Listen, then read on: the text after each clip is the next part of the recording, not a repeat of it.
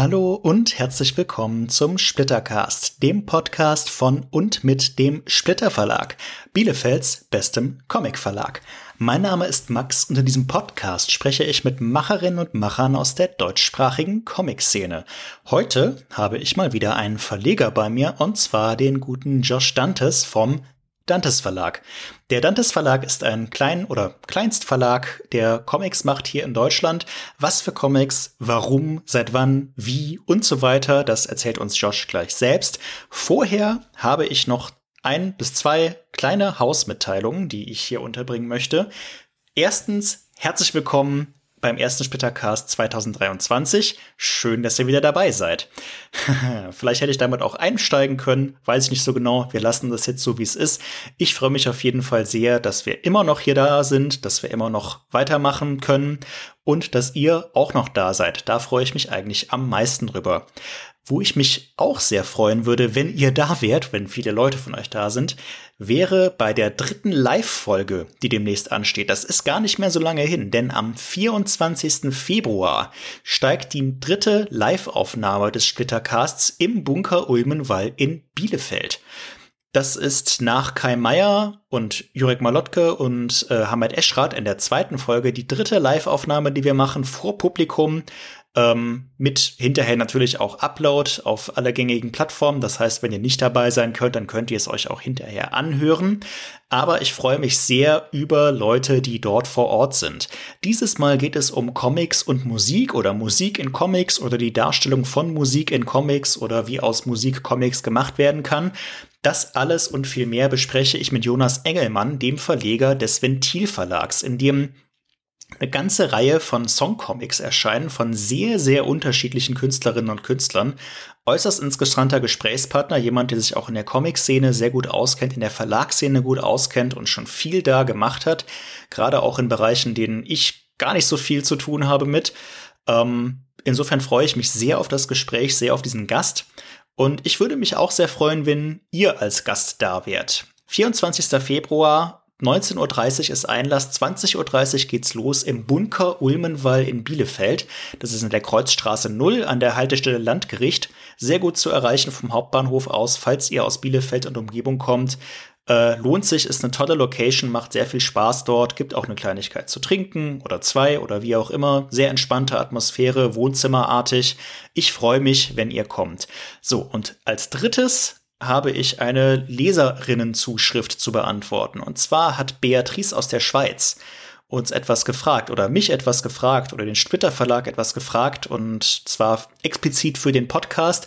Ist allerdings eine Frage, die uns seitdem auch nochmal gestellt wurde und die vorher auch schon mal aufkam. Und zwar geht es um die Preise von Schweizer Comics, die für diejenigen, die nicht in der Schweiz wohnen oder dort nicht einkaufen müssen, deutlich höher sind als in Deutschland und auch in Österreich.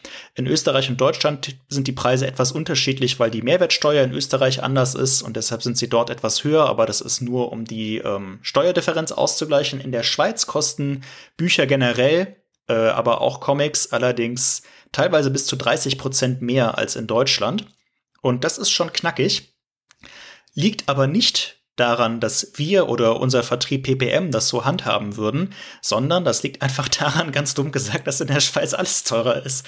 Ähm, in Deutschland und in Österreich gibt es ja die sogenannte Buchpreisbindung. Das heißt, wir als Verlag ähm, dürfen oder müssen eigentlich exakt festlegen, zu welchem Preis Bücher in den Handel kommen, was ihr als Endkundinnen oder Endkunden dafür bezahlen müsst. Egal, ob ihr jetzt beim großen, äh, beim großen Filialisten einkauft oder im Onlinehandel oder beim Comicladen um die Ecke oder wo auch immer ihr ein verlagsneues Buch kauft, es muss den Preis haben, den wir festgelegt haben. Das gilt für alle deutschen und österreichischen Verlage. In der Schweiz ist das nicht so. In der Schweiz machen nicht die Verlage die Preise. Wir machen zwar eine unverbindliche Preisempfehlung, aber dort werden die Preise von den Leuten festgelegt, die die Dinger verkaufen. Das heißt, der Onlinehandel hat normalerweise die günstigsten Angebote, der Kleinstladen um die Ecke tendenziell leider die teuersten, weil da halt äh, einfach nicht so die große Stückzahl abgenommen werden kann, wodurch natürlich die Rabatte niedriger, äh, höher werden äh, niedriger werden. So, niedrige Rabatte, höhere Einkaufspreise. Jetzt habe ich's. Ähm, außerdem sind halt in der Schweiz alle Preise teurer. PPM verkauft, also PPM, unser Vertrieb, verkauft jedes Buch nicht nur von Splitter, sondern auch von CrossCult und von Dantes, die auch bei PPM sind und bei allen anderen Verlagen, die bei PPM untergekommen sind. Alle Bücher gehen zum exakt demselben Preis in die Schweiz, sei das jetzt zum Comicvertrieb Cactus, der dort die meisten Comics von uns weitervertreibt oder auch an direkt Endkunden oder wen auch immer gehen die, Pre äh, die Bücher zu exakt denselben Preisen, die auch hier im Handel üblich sind. Also mit exakt demselben Rabatt, zu exakt denselben Konditionen. Gut, die Lieferkosten in die Schweiz sind höher. Das liegt daran, dass die Schweiz eben nicht in der EU liegt. Ähm, man hört dann oft, dass das ja für irgendwie eigentlich keinen so großen Unterschied machen sollte. Tut es aber. Vertraut mir, vertraut uns. Bücher in die Schweiz zu schicken, Ware in die Schweiz zu schicken aus Deutschland ist sehr teuer. Ähm, aber PPM oder wir oder die Künstler oder die Künstlerin oder irgendwer, der hier an, auf unserer Seite der Grenze an der Wertschöpfungskette beteiligt ist, verdient keinen Cent mehr an einem Buch, das in die Schweiz geht, als woanders hin. Dort allerdings sind die Lohnkosten höher, die Lagerkosten sind höher, die Energiepreise sind höher, die Logistikpreise sind höher, die Transportkosten sind höher. Das alles kumuliert sich über die Zeit zu einem Zuschlag, der dann halt da drauf kommt. Abgesehen davon, dass äh, da halt dann wahrscheinlich auch die Margen höher sein müssen, damit es sich lohnt, ein Buch dort zu verkaufen. Wie genau sich das zusammenstückelt, da haben wir keinen Einblick dran. Das können wir nur vermuten. Das können wir auch ehrlich gesagt nicht, äh, also was heißt ehrlich gesagt, wir können das nicht beeinflussen. Wir können die Preise nicht vorschreiben. Wir können nur eine, ja, eine unverbindliche Empfehlung aussprechen. Und das tun wir ehrlich gesagt inzwischen auch nicht mehr, weil sich die Erfahrung gezeigt hat, dass das nur zu Unmut führt, weil normalerweise die großen Online-Händler dann da drunter gehen, einfach aus Prinzip, und die kleineren Händler sich beschweren, dass sie das nicht können. Deshalb Splitter gibt keine unverbindlichen Preisempfehlungen mehr für die Schweiz, sondern unsere Bücher kosten da halt das, was die Händler dafür verlangen. Und da können wir auch nichts gegen tun. Selbst die Edition Moderne, der meines Wissens einzige Schweizer Comicverlag, verkauft seine Bücher in Deutschland günstiger als in der Schweiz.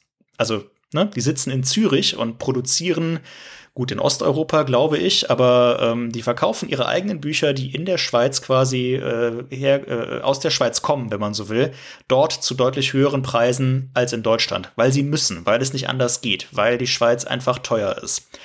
Ist keine tolle Antwort, tut mir leid, aber Beatrice, danke auch äh, an der Stelle, dass äh, an Beatrice, dass ich hier das so noch mal mit ihrem Namen ausbreiten durfte, war wie gesagt eine Anfrage, die an uns kam, die ich jetzt auf sehr lange umständliche Weise beantwortet habe. Vielleicht sind ja ein paar Hörerinnen und Hörer hier dabei, die sich das auch schon mal gefragt haben oder die es trotzdem interessant fanden, auch wenn sie nicht davon betroffen sind.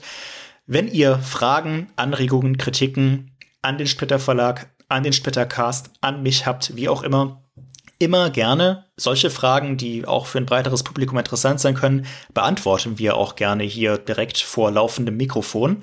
Immer gerne an info at splitter-verlag.de per E-Mail oder auf Facebook, Twitter, Instagram at splitterverlag.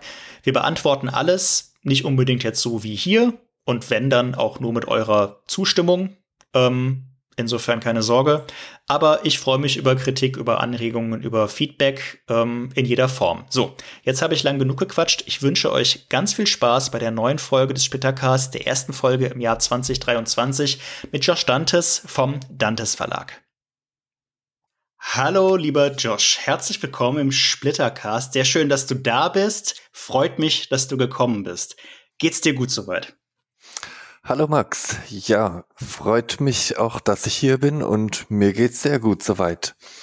Danke der Nachfrage. Schön, das, das höre ich gerne, das höre ich gerne. Ich bin auch soweit fit und fidel und heute sprechen wir primär über deinen Verlag, habe ich mir so ausgedacht. Äh, der Folgentitel wird's euch, liebe Zuhörerinnen und Zuhörer, vielleicht auch schon verraten haben.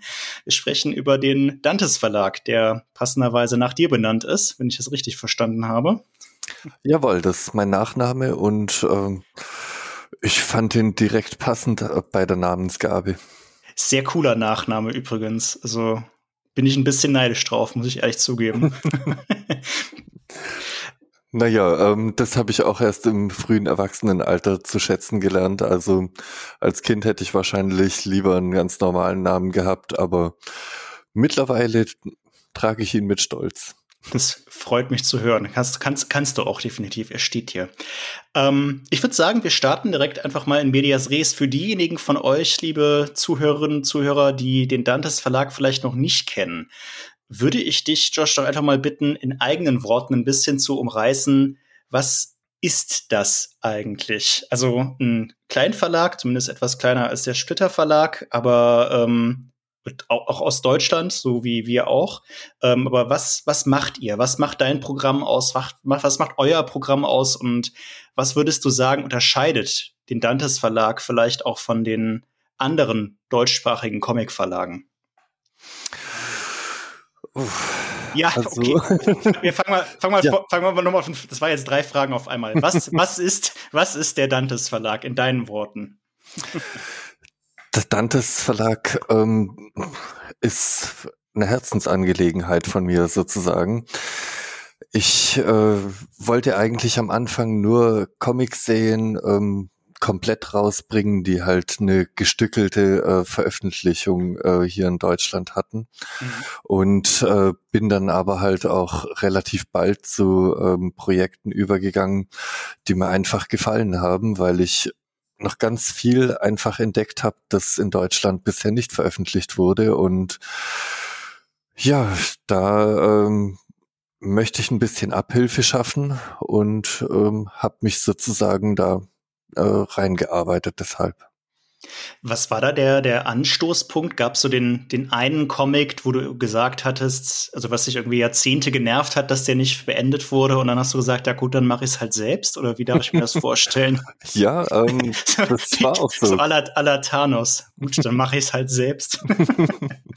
ja, ähm, es war bei Slane so. Äh, da hat mich wirklich geärgert, dass ähm, 600 Seiten vor der gehörnte Gott ähm, überhaupt nicht äh, irgendwie in Deutschland Erwähnung gefunden hatten. Mhm. Und ähm, Englisch lesen hat mir damals noch mehr Probleme bereitet ähm, als jetzt inzwischen. Und äh, da fand ich das dann halt echt ähm, ärgerlich, dass ich dann an einem Paperback eine Woche dran rumgeknabbert habe, so, ah. ähm, obwohl ich ja einfach ähm, lieber ein Vergnügen gehabt hätte, wo ich dann wirklich auch ähm, das komplette Ausmaß so verstehe. Und äh, gerade Slane war halt echt was so seit ja, mal Anfang, Mitte 20 rum äh, kannte ich die Serie und äh, fand's hammermäßig und äh, ja, habe mich da geärgert, dass da die kleinen Heftchen dann zwischendurch gab, ähm, die vollkommen aus dem Zusammenhang gerissen waren oder auch ähm, die Face-Serie abgebrochen wurde, die Nona Arte-Serie abgebrochen wurde und so weiter. Und ähm, ja, als dann mit Usagi genauso weiterging, als ich den kennen und lieben gelernt habe, ähm, da habe ich dann einfach ja, was unternehmen wollen und mir zumindest mal ein Band äh, von Usagi selber übersetzen und lettern wollen. Mhm.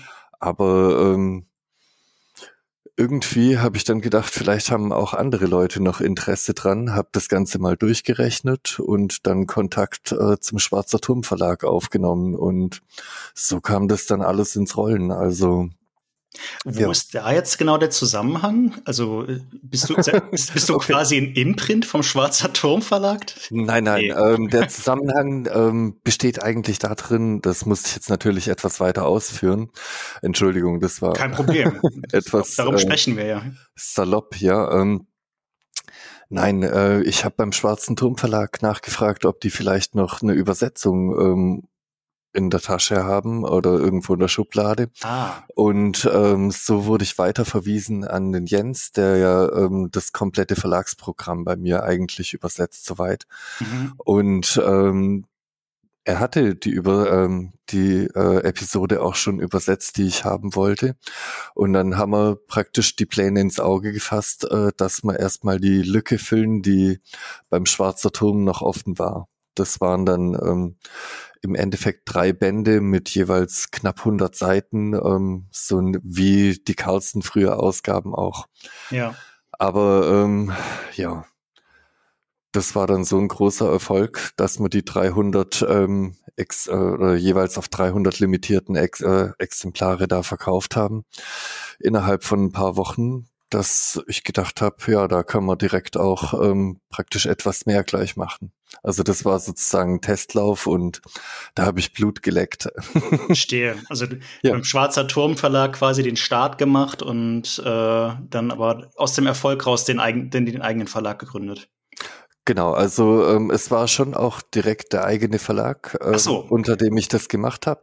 Nur mhm. halt ähm, ja, der Mille von äh, Schwarzen Turm Verlag, der hat halt da mir ziemlich unter die Arme gegriffen. Ja. Der hat einen Großteil des Letterings übernommen und hat mir auch Tipps gegeben für die Lizenzverhandlungen und ach, ähm, der hat wahrscheinlich jede Woche ähm, einen Anruf von mir gekriegt, wo ich wieder irgendein neues Problem hatte und ja. ähm, da einfach äh, mich ein bisschen unter die Fittiche genommen, so am Anfang. Du hattest vorher auch gar keinen Bezug irgendwie zum Verlagswesen oder zu Medienjobs oder irgendwas in der Art? Nein, überhaupt nicht. Wahnsinn. Ich bin hauptberuflich Krankenpfleger und ich habe dann angefangen mit GIMP meine ersten Versuche so zu starten. Das ist ja so ein kostenloser Photoshop-Ersatz sozusagen. Oh Gott, ja, da erinnere ich mich auch noch dran. Ja. und äh, so kam das dann irgendwie alles nach und nach. Also ich weiß auch noch, dass ich an meinem ersten Slane-Album mit 128 Seiten, äh, da bin ich, glaube ich, drei Monate dran gesessen oder so, also um das zu bearbeiten, einfach weil ich erstmal ja. Photoshop und InDesign-Mechaniken ähm, kennenlernen musste und mm, sowas okay. und auch wie ich das überhaupt mache, wenn ich irgendwas rausretuschieren möchte und das wieder einsetze und so weiter. Und ja, aber mittlerweile bin ich relativ geübt, sage ich mal. Und du benutzt zumindest jetzt auch die Profi-Programme. Das beruhigt mich ja zu hören. Also, ja. wenn, ich, wenn ich mir euer Programm angucke und dann wüsste, dass er das alles mit GIMP macht, ich, würde ich ehrlich gesagt ein bisschen an, an, deiner, an deiner geistigen Gesundheit zweifeln müssen. ja, cool. Ähm, Du bist ja aber dann, apropos, ist das korrekt, wenn ich, muss ich jetzt eigentlich du sagen oder euch? Hast du angestellt, hast du Mitarbeiterinnen oder Mitarbeiter oder wie, oder bist du, bist du noch immer eine Ein-Mann-Armee oder wie, wie, wie läuft das momentan oder inzwischen? Also man kann den Jens ja eigentlich schon als festen Mitarbeiter rechnen. Ähm, mhm. Er äh, wird zwar für die Übersetzungen halt nur bezahlt, aber er macht ja auch viel mehr noch. Ähm, das Comic Forum und so weiter betreut er ja ähm, und hilft auf Messen mit und sonstige, ähm, wenn ich irgendwelche Fragen habe oder sonst was.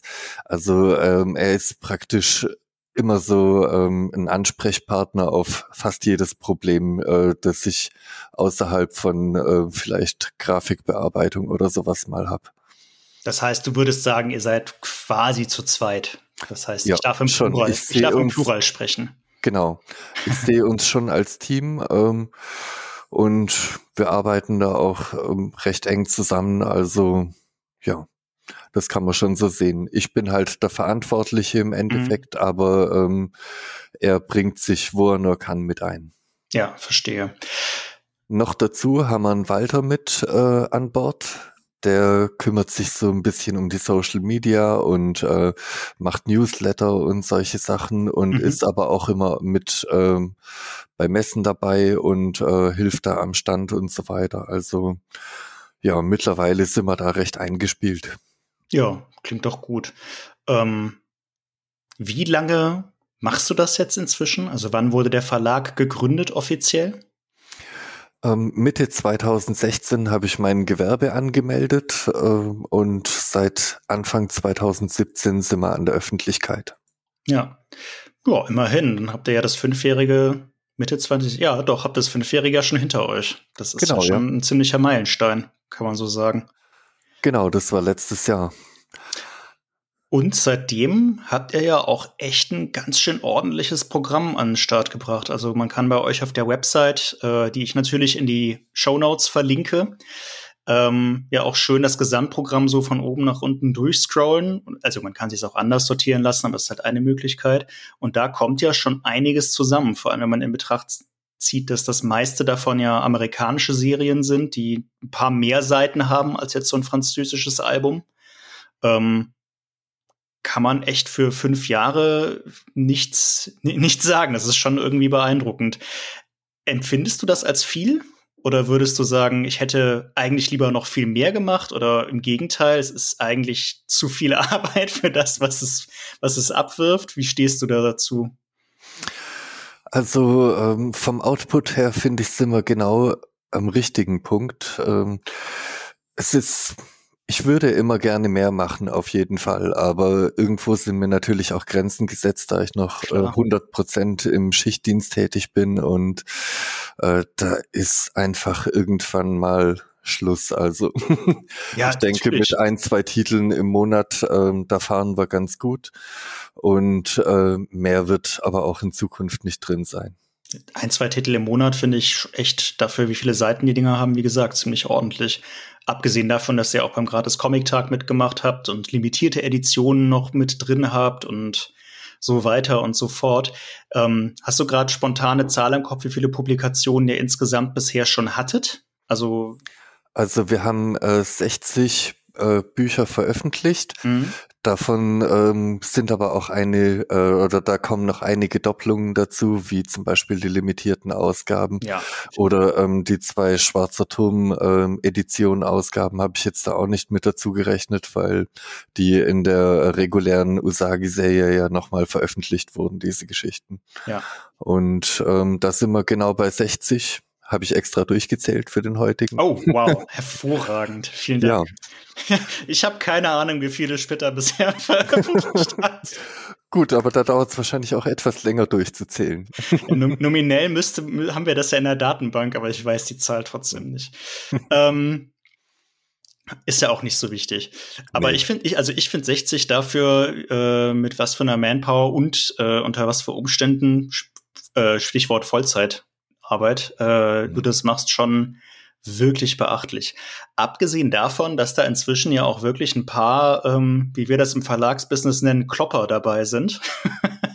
ich meine, ihr habt jetzt, äh, du hast es schon gesagt, Usagi Yojimbo von Stan Sakai äh, im Programm, ihr habt äh, Neil Gaiman im Programm, ihr habt Warren Ellis im Programm, ihr habt Kieran Gillen im Programm, also wirklich bekannte Autoren äh, da mit dabei äh, jetzt auch von, von, von Slane mal ganz abgesehen.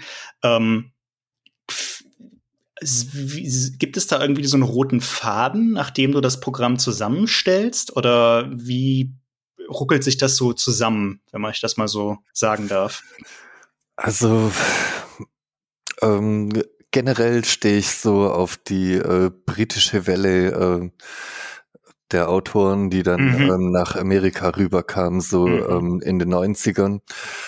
Ähm, egal ob erste oder zweite Welle, also Alan Moore, ähm, Jamie Delano, Garth Ennis, Warren Ellis, Neil Gaiman und so weiter. Also ähm, ich finde, das ist alles eine ähnliche Kerbe, so ähm, mhm. obwohl natürlich jeder seine eigenen äh, Feinheiten hat. Und ähm, in der Richtung halte ich dann natürlich auch meine Fühler ausgestreckt und wenn sich die Gelegenheit da halt ergibt, dann ergreife ich die gerne. Aber ich hatte auch schon zig Anfragen laufen in der Richtung, wo halt ja dann ins Leere gelaufen sind. Drum. Ah, Tatsache. Ja, ja durchaus. Also in Amerika ähm, scheint es ja nicht so interessant zu sein, irgendwie ähm, kleine Titel hier in Deutschland zu veröffentlichen. Also kannst du, magst du da vielleicht mal einen Namen nennen? Also äh, also irgendeine Serie, die die oder einen Titel, den der nicht geklappt hat? Oder? Ähm, ja, zum äh, was jetzt außerhalb von dieser Autorenriege wäre, wäre ähm, ach, wie heißt es noch? Johnny the Homicidal Maniac. okay, okay, das, das müsste ich jetzt selber googeln, ehrlich das, gesagt. Ähm, hätte ich echt gerne gebracht, aber da hatte ich jahrelang jetzt ähm, keinen Erfolg und habe immer wieder angeschrieben, egal ob okay. den Verlag, der es rausgebracht hat, oder irgendwie ähm, den Macher über äh, Facebook oder sowas zu kontaktieren, aber keine Chance. Ähm, ja, der war halt mit seiner späteren Serie Invader Sim ähm, auf, ah, das sagt mir was, ja. Okay. Es war ja so eine Cartoon-Serie, ähm, sehr erfolgreich und ähm, ja, das äh, Johnny the Homicidal Maniac und noch zwei Bände sind halt Frühwerke von ihm, die hätte ich echt richtig interessant gefunden, so die auf Deutsch mal zu bringen und zu lesen auch. Ja, der, der, der Titel, äh, das, also das, das wäre jetzt so mit dem Blick auf euer Programm so mein, mein Gefühl gewesen. Also es passt natürlich zu dem, was du sagst, zu der, zu der britischen Welle Ende der 90er, aber für mich, ich habe immer so ein bisschen das Gefühl, wenn ich euer Lagsprogramm mir anschaue, das ist tendenziell sehr, sehr, sehr rough und sehr, äh, also nicht rough im Sinne von grobschlächtig, sondern ähm, ja, so, so ein bisschen, so ein bisschen rauerer Ton. Das hat alles, ach, mir fällt jetzt das Wort, aber das ist, richtet sich deutlich an Erwachsene. Da geht es auch gerne mal um härtere Themen, teilweise um Tabubrüche. Da äh, geht es viel um Gewaltdarstellung auch. Aber das ist nicht Selbstzweck oder so die, die, die, die inhaltliche Linie, sondern entspringt einfach so dieser Zeit, ja. Ja. Okay. Genau, aber das ähm, ist auch die Kerbe, wo ich immer gerne lese. Also mhm. äh, praktisch auch alle Vertigo-Titel oder ja, ja, ähm, okay. sowas in die Richtung schlägt auf jeden Fall. Ja. Wenn The Boys irgendwann mal frei werden würde, wäre es auch dann äh, auf deiner Liste so in der Richtung, ja. Ja, obwohl ähm, da jetzt schon zwei schöne Veröffentlichungen ähm, hierzulande erhältlich sind, also wird es nicht mehr so viel Sinn für mich. Nein, nein, eh, okay, ja, guter Punkt. Ja, vielleicht nicht mehr so interessant als Drittveröffentlichung. Ähm, aber ich, ich, ich verstehe schon, was du meinst, ja. Aber so in die Richtung auf jeden Fall. Also The Boys war ich auch begeistert und habe jeden Band direkt geholt, als mhm. rausgekommen ist. Ja, verstehe. Ähm, jetzt so nach fünf Jahren, wenn man da so mal ein, ein kleines Resümee ziehen wollte oder ein kleines Fazit. Äh, ich, ich frage jetzt einfach mal so nach den, nach den Höhepunkten und Tiefpunkten. Macht es dir immer noch so viel Spaß wie am Anfang? Also ich, ich könnte mir vorstellen, jetzt die, die ersten Titel, die dann so Überraschungserfolge waren und dann in der Aufbruchsstimmung so, Mensch, da ist was, das kann man weiterverfolgen. Ähm, war wahrscheinlich ein, so ein kleiner Rausch, aber jetzt, wo sich das alles so ein bisschen eingespielt hat und du ja auch schon meintest, dann gibt es Lizenzverhandlungen und dann muss man sich mit den Programmen irgendwie zusammenruckeln und dann äh, arbeitet man da irgendwie Seite um Seite die Sachen zusammen, muss Druckabgabetermine, da kommen wir gleich auch noch mal zu, einhalten. Ähm, hat es noch so diesen, diesen, diesen Spaßfaktor oder ist es mehr also den Spaßfaktor hat's auf jeden Fall noch, ähm, mhm. nur es geht halt mittlerweile alles um einiges rotierter ab ähm, mhm. als oder routinierter ab, ähm, nicht rotierter. Ich verstehe, ähm, was du meinst. Also äh, wir sind einfach eingespielter vom Team her, aber auch so von meinen Arbeitsabläufen ähm, ist es was ganz anderes äh, als jetzt am Anfang. Am Anfang war es natürlich noch eine euphorische neue Welt, aber ich finde, es gibt immer noch äh, immer wieder was Neues zu entdecken und gerade auch in der Verlagswelt, also wenn man da tätig ist, ähm, es kommt immer wieder irgendwas, äh, was einen überrascht, positiv, aber auch negativ. Also ähm, ja, und ja, aber das, das würde mich jetzt direkt interessieren. Was, was war denn so ein positives Erlebnis zum Beispiel? Also irgendein, äh, also Ver Verlagswesen weiß ich, weiß, weiß ich ja auch so. Ich bin ja auch äh, seit ungefähr derselben Zeit tatsächlich erst dabei wie du, äh, mhm. wenn auch nicht als Verleger, ähm, sondern als Angestellter. Es ist ja schon eine beson etwas, etwas besondere Szene.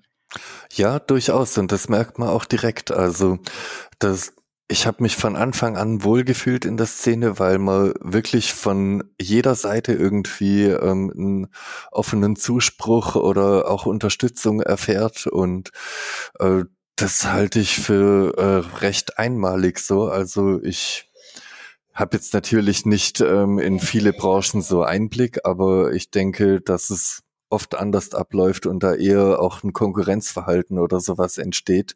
Mhm. Und ähm, das ist halt was, ja wirklich schon ähm, auf der ersten Messe, als ich in Erlangen 2018 dann war. Äh, da haben die Leute dann von den Nachbarständen ähm, gleich einen in Gespräche verwickelt und äh, waren einfach ehrlich interessiert und das ja war schon richtig positiv immer auf jeden Fall auch der Zuspruch von den Lesern und sowas also Kriegt ihr viel Feedback aus der, Com aus der Community, wie man so schön sagt?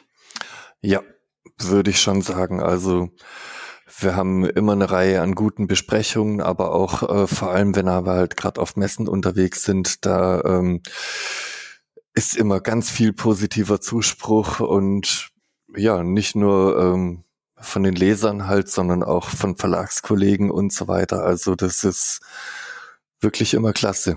Ja. Und wie sieht's mit Kritik aus? Also ich, also ich würde lügen, wenn ich sagen würde, dass Splitter nicht auch äh, eine ganze Reihe von Negativkritik immer mal wieder abkriegt, nicht nur inhaltlicher Natur, sondern auch was unsere direkte Arbeit als Verlag angeht. Ähm, wie wie wie wie äh, gerechtfertigt die dann ist, das das das sei mal jetzt so dahingestellt, ne? Aber ähm, aber ähm, gibt's doch wahrscheinlich in, in, bei, beim Amdantes Verlag auch, oder? Also oder oder oder kriegt ja. ihr tatsächlich nur positives Feedback ab? Also ich muss schon sagen, dass mindestens 99 Prozent so ähm, positiv ist. Aber ähm, wenn es mal ein schlechtes Feedback gibt, dann ähm, ja, kann ich das oft als persönliche Meinung einfach stehen lassen. Also Natürlich. das ähm, sind dann meistens äh, geschmacksabhängige Bewertungen oder sowas. So, ähm, wo man natürlich nicht in jede Kerbe treffen kann. Nein, natürlich. Das, das, das, das, ja. das, das, das ist, das, das meinte ich damit auch gar nicht. Aber, ähm aber ansonsten ähm, würde mir jetzt nicht irgendwie einfallen, dass äh, jemand so. Hm, ich denke, wir kommen da recht gut weg. Beneidenswert. Gut, nächstes Thema. Nein, aber ähm, aber falls du mal was vom Gegenteil ähm, siehst, lass es mich gerne wissen. Also äh, du, ich, äh, ich bin ich, immer ich, gespannt auf Kritik okay. und ähm, ja, wenn ich irgendwas besser machen kann, dann bin ich auch jederzeit zu Anregungen oder für Anregungen offen. Nehmt ihr auch Programmanregungen entgegen tatsächlich? Also äh, in, in jeglicher Form? Oder lässt du, behältst du dir das vor, dass ihr das im Team oder du alleine einfach entscheidest? Also wir bekommen schon immer mal wieder Programmanregungen, aber ich muss sagen, ähm, entweder habe ich es schon auf meiner Liste stehen oder ähm, ja, manchmal ist schon was Ansprechendes dabei, muss ich durchaus sagen. Aber ob dann was draus wird, das ist halt bei unserer begrenzten Programmpunktanzahl ja. äh, so, da ähm, relativ problematisch meistens. Ja. ja. Vollkommen nachvollziehbar. Das betrifft uns genauso. Und obwohl wir so einen deutlich eher einen deutlich höheren Output haben, auch wir haben nicht unendliche Programmplätze. Äh, es ist wie es ist. Ich würde trotzdem gerne noch mal äh, da anknüpfen, wo wir vor ein paar Minuten noch waren bei der ähm, beim, beim Verlagswesen, in der, bei der Branche sozusagen. Gab es denn auch irgendwas, was dich so jetzt nach fünf Jahren negativ überrascht hat oder was du irgendwie enttäuschend fandst? Jetzt, äh, egal was es jetzt, was es jetzt ist, was es jetzt war, irgendwas, was dich ernüchtert hat? Worüber du reden möchtest, natürlich. naja, was mich ernüchtert, ja. Ähm, es ist manchmal halt schon hart, äh, mit den Finanzen zu kämpfen. Mhm. Und wenn dann wieder ähm, ein Teil des Ersparten drauf geht oder ich meinen Geldgeber dann wieder anbetteln muss, mal, ähm, das ist leider schon so ein Punkt, ähm, wo ich dann sagen muss, so, hm, ja. naja, schade, dass das nicht anders läuft, aber ja.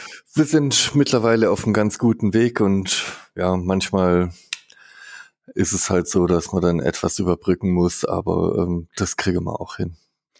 Insgesamt aber so, was so das, das, die, das Summa summarum angeht, würdest du sagen, entwickelt der Verlag sich positiv und so wie erwartet oder besser oder schlechter oder hättest also, du vor fünf Jahren gedacht, dass du jetzt hier da bist, wo du jetzt bist? Sorry. Ähm, nein, ich habe vor fünf Jahren überhaupt keine Vorstellung gehabt, ähm, mhm. wo das mich hinführen wird und ähm, wie lange ich äh, das in welchem Ausmaß mache. Also mhm. mir war klar, dass ich auf jeden Fall ähm, Slane und Usagi zu Ende bringen möchte und ja. ähm, ansonsten habe ich eigentlich viel auf mich zukommen lassen, was auch, denke ich mal, das Beste war, anstatt äh, mit Erwartungen dran zu gehen, die womöglicherweise dann noch enttäuscht werden oder sowas. Und ja, drum habe ich da mir gar nicht irgendwie viel hoch äh, gesteckt, sondern bin mit der Erwartung dran gegangen, Spaß zu haben. Und das habe ich erfüllt. viel mehr kann man, viel mehr kann man eigentlich ja auch nicht, äh, nicht erhoffen. Möchte ich fast sagen. Ja. Ähm, lass uns vielleicht mal ein bisschen ins Konkretere einsteigen, so wie eure oder deine Arbeitsweise so ist. Ähm, ich könnte mir vorstellen, dass die in vielen Dingen oder vielen Belangen unserer zum Beispiel sehr ähnlich ist, aber vielleicht an ein paar Stellen auch nicht. Vielleicht magst du uns mal mitnehmen, also die Hörerinnen und Hörer und mich, so durch den Prozess, den ein Buch bei euch durch, durchläuft. Die Frage stelle ich eigentlich immer, wenn ich mit VerlegerInnen hier spreche. Zum Beispiel habt ihr ja demnächst, äh, lasst mich nicht lügen, im März äh, Second Coming im Programm, was ich überhaupt nicht kenne, was mich aber total anspricht, wo ich mal euer Programm jetzt angeschaut habe. So eine verrückte Superhelden meets Jesus Christus Story. ähm, klingt total cool. Aber ein Riesenspaß, ja. Das denke ich mir. aber jetzt sagen wir mal, also du hast dieses, du hast dieses Projekt gefunden, äh, weiß ich nicht, im Lizenzkatalog oder du hattest es schon total lange auf dem, auf dem Zettel und äh, hast die Lizenz eingekauft. Und wie geht's dann weiter bei euch?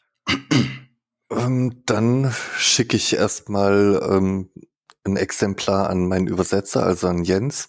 Mhm. Der äh, macht mir dann schon mal ja das äh, eine kleine Vorschau sozusagen fertig. Also was heißt ähm, ein Klappentext, den wir veröffentlichen können mhm. und äh, eine Leseprobe oder so, also halt die ersten zehn Seiten oder was. Und dann fange ich an, ähm, praktisch die Daten auseinanderzunehmen. Meistens muss ich ja dann noch erstmal äh, die englischen Texte rauslöschen. Ja, bereite das dann auf äh, mit Illustrator und dann geht's schon weiter mit InDesign, ähm, die Blasen wieder füllen und die Buchgestaltung sozusagen angehen. Du bereitest das auf mit Illustrator, das heißt, du arbeitest aus einem PDF raus oder wie kriegt, kriegt ihr die Daten? Nein, ähm, wir kriegen praktisch TIFFs, ähm, also ja. äh, die ganz normalen Druckvorlagen äh, mhm. digital.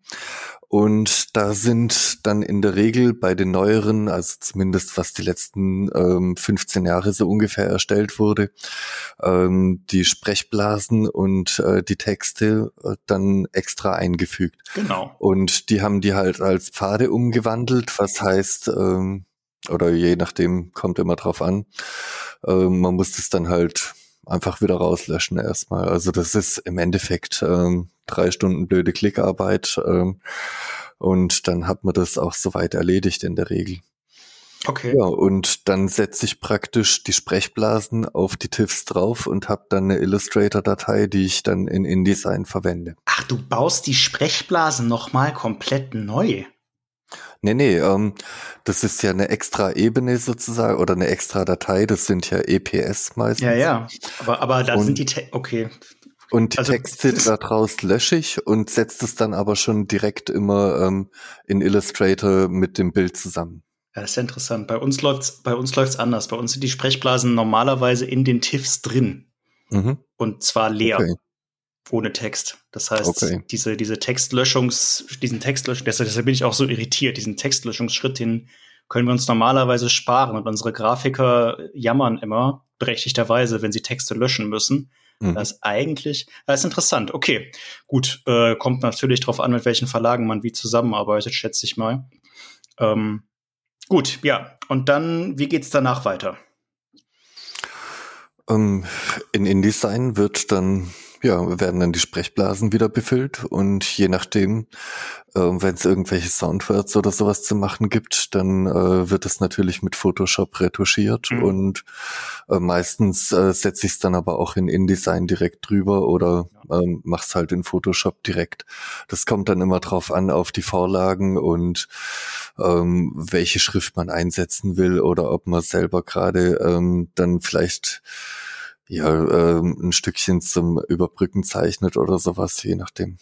Ja, verstehe. Ja, und dadurch, ähm, so werden die Druckvorlagen gestaltet. Meistens, äh, oder es kommt immer drauf an. Bei manchen Büchern muss ich dann halt äh, komplettes Layout äh, selber machen.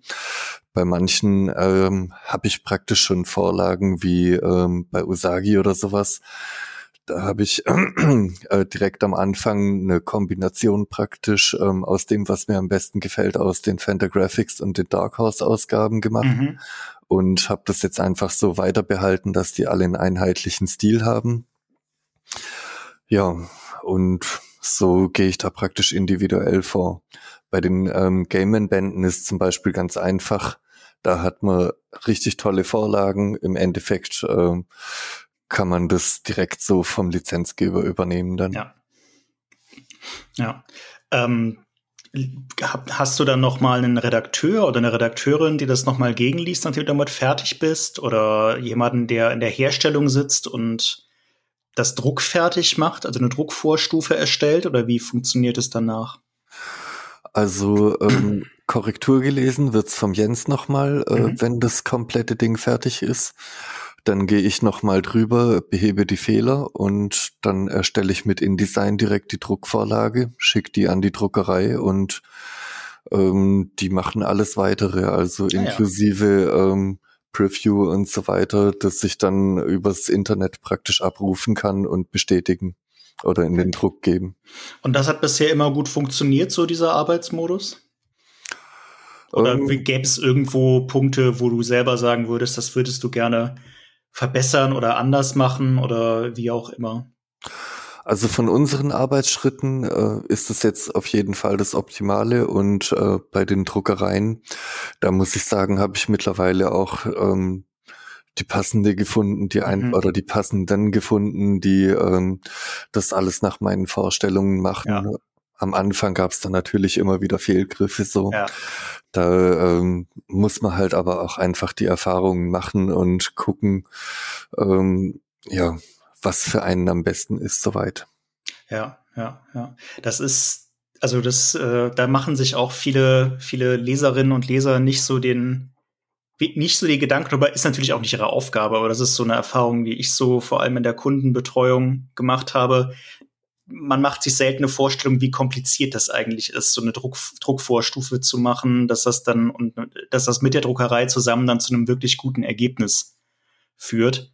Also man ist das so gewohnt, dass man, wenn man irgendwie ein paar Karten drucken will oder ein T-Shirt bedrucken will, dann lädt man das irgendwie bei Flyer-Alarm hoch oder so und dann machen die da irgendwas draußen, das passt schon. Das funktioniert aber bei Comics nicht so super. Das funktioniert ja auch bei Büchern nicht immer so super. Das ist schon, da ist schon viel Erfahrungswert hinter. Ähm, man, man muss auch wissen, was man wissen, was man tut. Normalerweise, ja. ja. Also meine, meine, meine bescheidene Erfahrung, sage ich mal. Ja, am Anfang muss ich schon gestehen, habe ich da weniger gewusst, was ich tat. Aber wie gesagt, in, äh, im Laufe der Zeit, da kriegt man da einfach ein bisschen Erfahrung und ja. Ja, ich denke, ähm, ich bin noch ja, auf einem guten Weg, aber ähm, es gibt trotzdem noch viel zu lernen einfach. Also ich finde eure Bücher definitiv sehr schön. Da gibt's nichts dran auszusetzen. Aber klar, Verbesserungspotenzial gibt's immer und Fehler passieren einem auch immer. Also ich will jetzt nicht aufzählen, was uns schon in den letzten Wochen wieder alles durchgerutscht ist, aber vielleicht das wissen, wissen diejenigen, die hier zuhören, im Zweifelsfall auch besser als wir selbst. äh, irgend, irgendwas ist ja immer. Ähm, und eure Bücher landen dann ja so wie unsere auch bei PPM. Genau. Nicht wahr? Und gehen dann von da aus in die ganze Welt. Äh, nicht wirklich, aber ein Großteil davon zumindest. Wie sieht es denn auf der Ankündigungs- und Marketingseite aus? Habt ihr einen Katalog oder wo können sich geneigte Hörerinnen und Hörer am besten über euer Programm, über das, was du machst, was ihr herausbringt, informieren? Also am besten direkt auf unserer Webseite. Da mhm. haben wir natürlich ähm, alle aktuellen und auch äh, frühere Veröffentlichungen gelistet. Ja, und auch ähm, paar Zusatzinfos, gerade über Usagi's Lane und ähm, auch zum Beispiel für Outlaw Nations haben wir da ein paar Links ähm, gepostet, weil äh, sich jede Kapitelüberschrift auf ein Lied bezieht und ähm, da haben wir dann halt zum Beispiel äh, die ganzen Songs ähm, auf YouTube verlinkt und so Ach, weiter. Cool. Das ist ja schick. Ja. Ansonsten ähm, gibt es natürlich auch die Möglichkeit im Comic-Forum oder auf Instagram oder auf Facebook ähm, da was mitzubekommen. Gerade auf Facebook und Instagram ist der Walter ja kräftig am Posten mhm. und ähm, stellt auch immer mal wieder ältere Titel vor und ähm, ja, bringt halt aber auch ähm, Buchvorschläge zu aktuellen Situationen teilweise und sowas. Naja, ah das ist, das ist auch immer oft eine gute Idee. Da sind wir oft ein bisschen zu lahmarschig für, aber das, da, da, können wir uns dann noch verbessern. Äh, die Links dahin packe ich natürlich auch alle in die Show Notes, dürfte aber auch über Google wie immer nicht so schwer zu finden sein, wenn ihr jetzt Interesse daran habt. Ähm, äh, genau. Was, wenn wir noch mal auf ein paar Zahlen eingehen, was immer interessant ist, nicht nur für mich, sondern sicherlich auch für die Hörerinnen und Hörer. Und das kann ich auch gerne noch, also ich habe es an dieser Stelle auch schon mal für unseren Verlag beantwortet, aber ich kann es dann auch gerne noch mal beantworten. Ähm, was ist denn so nach jetzt fünf Jahren der absolute Bestseller aus dem Programm? Muss jetzt nicht unbedingt eine Zahl nennen, obwohl so eine Größenordnung natürlich schon interessant wäre. Aber was ist das bestverkaufte Buch, was ihr im Programm habt? Also wir sind auf jeden Fall mit einer Studie ins Smaragdgrün äh, mm. ähm, ganz vorne. Also ähm, von, von Gay Man. Ja, das ist ein absoluter Renner, der läuft äh, seit dem Veröffentlich äh, seit der Veröffentlichung wirklich richtig gut. Also von dem verkaufen wir teilweise in zwei Monaten äh, so viel wie von einem Buch, das direkt in den Handel oder das direkt veröffentlicht oder gerade veröffentlicht wird. Ja. Ja. Ja. Muss ich auch zugeben, wenn ich das kurz ein, einstelle, da, da habt ihr uns, habt ihr uns ausgestochen auf jeden Fall. Und ich glaube nicht nur uns. Äh, das ist, den, den hätten wir ja auch gerne gehabt und haben es verpennt. äh, die Sache ist die, ähm, die haben sogar damals, als ich die Lizenz angefragt hatte, ähm, wohl noch bei anderen ja, potenziellen ja, natürlich. Bei uns mitgefragt. Auch. und ja, ich war überglücklich, dass den keiner wollte sonst. Ja, ich bin froh, dass ich mir das nicht leisten ja, können. Nee, wahrscheinlich nicht. Aber ich bin, ich bin froh, dass es, dass es ja jemand anders gemacht hat.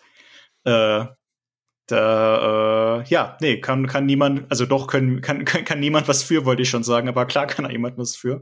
Aber es ist schön, dass das, äh, dass das gut, dass sich für euch auch dann wirklich gelohnt hat. Meine Angst ist ja immer, was heißt meine Angst, aber äh, meine Sorge, in Anführungszeichen, ist dann immer, dass wenn das, wenn solche Werke dann bei kleineren Verlagen erscheinen, dass sie dann nicht so die Breite erreichen. Aber ich finde es umso cooler, dass es doch funktioniert, dass sich einfach tolle Werke durchsetzen, egal wer sie rausbringt. Ja, also das haben wir an diesem Beispiel auf jeden Fall gemerkt. Aber ähm, es geht nicht bei allen so. Also mhm. Cinema Purgatorio zum Beispiel steht echt ähm, weit hinter den Erwartungen bis jetzt zurück. Okay. Aber Hast du eine gucken. Vermutung, woran es liegt? Ist immerhin von ähm, Alan Moore, ne? Ja. Richtig? Ja. Ich denke, dass das ähm, in manchen Kreisen einfach noch nicht so angekommen ist. Mhm. Ähm, eine Studie ins Markgrün war ja auch eher ein Longseller, sage ich jetzt mal. Also mhm. ähm, hat ganz normal angefangen mit äh, ja eigentlich einer relativ üblichen Startverkaufszahl und ähm, das wurde dann halt auch praktisch durch die kontinuierlichen ähm, vielen monatlichen Verkäufe ähm, dann halt zu so einem Bestseller und ich hoffe, dass es halt bei Cinema Purgatorio auch noch ein bisschen in die Richtung geht. Okay, den habe ich zugegebenermaßen nicht gelesen, aber äh, ich drücke trotzdem einfach mal pauschal die Daumen. ähm, apropos Auflagenhöhe. Äh, magst du da so eine grobe Zahl nennen, in was für einer Range sich das bei, bei, bei Dantes Verlag bewegt? In was für Erstauflagen ihr arbeitet? Also in der Regel ähm, sind es 500 bis 1000. Ja. Aber äh, wir haben auch schon höhere, also bis zu zweieinhalbtausend ähm, hatten wir schon. Das ist schon echt ordentlich. Das ist schon echt ja. ordentlich. Äh, also das zweieinhalbtausend ist, ist auch für uns schon eine, eine ordentliche Auflage, definitiv. In welchem Bereich ähm, liegt ihr denn so mit den Auflagen? Ähm, zwischen anderthalb und fünf normalerweise. Wobei okay. es sich normalerweise so bei zwei bis zweieinhalb einpendelt, Tendenz eher bei zwei. Mhm. Ähm, also limitierte Ausgaben sind natürlich kleiner, je nachdem. Wir haben ja dieses Geburtstagsprogramm, was einmal im Jahr erscheint. Das sind dann immer 1111. Mhm. Und die Diamant-Ausgaben äh, sind dann bis 444 runtergehend. Ähm, aber das sind so die, die Erstauflagen, in denen wir arbeiten. Wobei einzelne Titel dann halt auch recht hohe Auflagen erreichen. Also ich weiß nicht, die alten Knacker sind jetzt inzwischen in der neunten Auflage. Äh, wow, ja. Ja, der, also der erste Band natürlich, ne? Mhm. Oder wenn du es auf ganze Reihen siehst, boah, keine Ahnung, wie viele, wie viele zigtausend Schlumpfalben wir inzwischen irgendwie verkauft haben. Mhm. Aber das sind halt auch irgendwie inzwischen 70 Bücher insgesamt, ne? Ähm, okay, ja. Das ist halt so eine, ist halt so eine Misch, ist halt so eine Mischsache. Und auch bei uns gibt's genug Titel, die den hinter den äh, Erwartungen zurückbleiben oder äh, total versanden, äh, sowohl aus USA als auch aus, aus Frankreich. Ähm, sowohl vor langer Zeit als auch jetzt bei neueren Titeln. Das ist, ist halt so eine Mischkalkulation, ja. ne? Ja, ich denke aber, so geht's jedem Verleger. wenn es nicht so wäre, äh, ja, ja, wenn es nicht so wäre, wäre das interessant. Ich meine, wenn, wenn, wenn wir alle wüssten, was immer funktioniert, dann würden alle nur noch das machen. Ne? Aber es, es ist halt nicht so. Es ist halt nicht so. Ist ja auch irgendwo, ist ja auch irgendwo erfreulich und das, was, was Spaß daran macht. Ähm, und was ist, wenn du das so sagen kannst, gibt es irgendein Highlight für dich persönlich aus deinem Programm? Also irgendein Titel, auf den du besonders Bock hattest oder auf den du besonders stolz bist vielleicht auch? Also ich hatte auf, ähm, ich habe auf alles äh, voll Bock, was das ich bringe natürlich. Ich mir. Aber ähm, besonders stolz muss ich sagen, ähm, bin ich drauf, dass wir ähm, die einzige komplette Slane-Ausgabe bis jetzt haben, zumindest von den frühen Ausgaben, mhm. weil ähm, bei den Briten, da fehlt halt äh, einfach das, was sie damals als Comics oder als äh, Abenteuerspiele-Comics praktisch ausgelagert hatten. Mhm. Und das geriet dann komplett in Vergessenheit und wurde seit Ende der 80er nicht mehr nachgedruckt. Und da habe ich halt äh, mir die Originale da ähm, besorgt äh, und die eingescannt und das dann in den Meine kompletten Güte. Zyklus mit eingebaut und denen dann auch die Druckvorlagen zur Verfügung gestellt. Also in Zukunft haben es die Briten vielleicht auch, aber wir sind definitiv die ersten, die ähm, diese knapp 100 Seiten an Spielecomics mit veröffentlicht haben. Respekt. Das ist, das, das ist, das ist echtes, echtes Herzblut.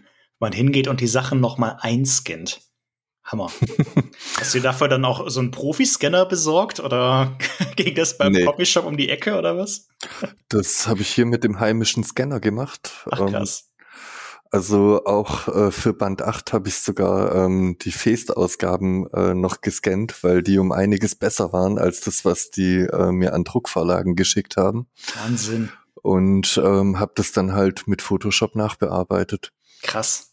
Oder ja die Schwarz-Weißen aus Band 4 und 5 sogar noch mit GIMP. Also das hat auch gut funktioniert. Wahnsinn. Ja, Leute, ihr habt's gehört. Das, äh, das ist echte Hingabe an die Kunst, an das Werk. Meine Fresse. Und das hat auch bei den Farbseiten gut funktioniert?